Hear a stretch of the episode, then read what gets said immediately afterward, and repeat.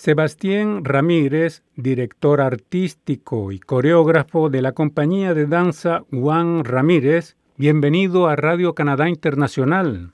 Hola, buenos días, muchas gracias. Sebastián, la última vez que se presentaron en Canadá fue en la ciudad de Toronto, también en octubre del 2016, y esta vez se presentan en Vancouver el 26 y 27 de octubre próximo en el Dance House Háblanos un poquitito del espectáculo que van a presentar allí que se llama Borderline.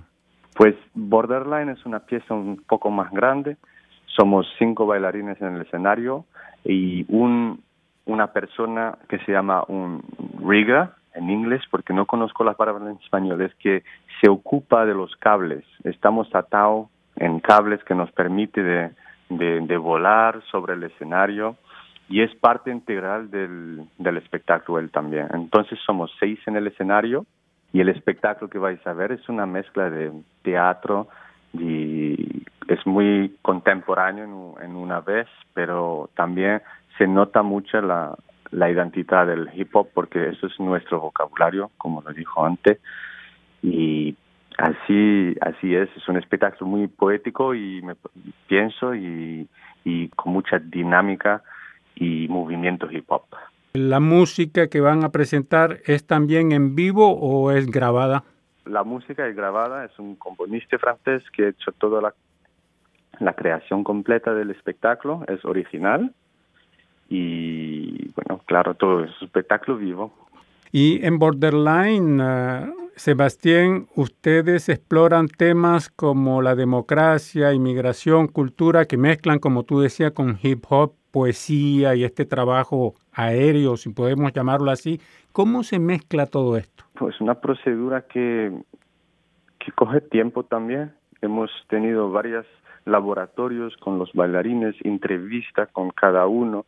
Nosotros nos inspiramos muchos de los de los bailarines con quien trabajamos y o los, las colaboraciones artísticas que hacemos con el dramaturge que trabaja con el tema del espectáculo y el el escenógrafo que hace el, el design de los cubos que tenemos. Tenemos cubos, metálicos cubos en el escenario que representa, es una, una forma abstracta de la sociedad que estamos, la libertad o, o todo eso es parte de un proceso que crece con el tiempo. Hemos trabajado como seis, siete meses a pensar qué va a ser el tema del espectáculo. Esto viene poco a poco durante los laboratorios y el desarrollamiento de las coreografías. Y el tema del espectáculo de Borderline es muy actual de la sociedad actual, de lo que vivimos, donde venimos. Todos tenemos un, un background. Yo tengo mi padre que se fue de España durante la dictadura franquista a Francia y esto impactó mi, mi manera de ser y de pensar también. Y cada uno de los bailarines que estamos en ese escenario, tenemos otro background o pasado y, vivimos con esto en el momento presente con la sociedad que está actual. Entonces, como eso, eso, eso esos son solo inspiraciones y después vamos adelante con, con los movimientos estética y coreografía. Quiere decir que con este movimiento de estética y la coreografía, como tú dices, se hace una crítica o un análisis de la actualidad? Sí, puede decir así, sí. La estética del baile es muy, bueno, no tenemos eso en la cabeza y después desarrollamos, ¿sabes? Trabajamos en un equipo, tengo que precisar otra vez, con el dramaturgo que nos, que nos ponen para siempre tener esa línea constructiva del, del espectáculo, pero a nosotros nos gusta mucho el visual y la estética del movimiento y eso nos inspira también mucho y intentamos de colgar eso con la temática del espectáculo. Sebastián, ¿y por qué la parte aérea? No he visto el espectáculo, pero tengo la impresión que viene a complicar, que es mucho más complejo el espectáculo con la parte aérea.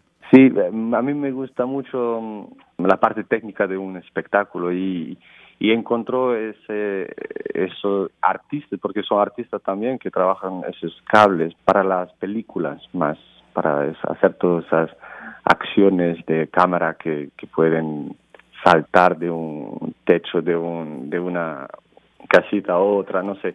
Y, he visto la técnica que usaba y me, parecía muy interesante de usarlo con el cuerpo. Entonces esas personas querían también, bueno, probar movimiento aérea. Y como yo soy un b-boy, que soy la, mi disciplina del hip hop, especialidad en el suelo, giramos en la cabeza, ¿sabes? El b-boy siempre haciendo salto y, y cosas así. Entonces poder estar atado en un cable y puede tener ese, esa libertad era, era para mí importante de, reflexionar sobre eso. Sí, le da un impacto visual eh, muy distinto que si estuvieran en tierra solamente.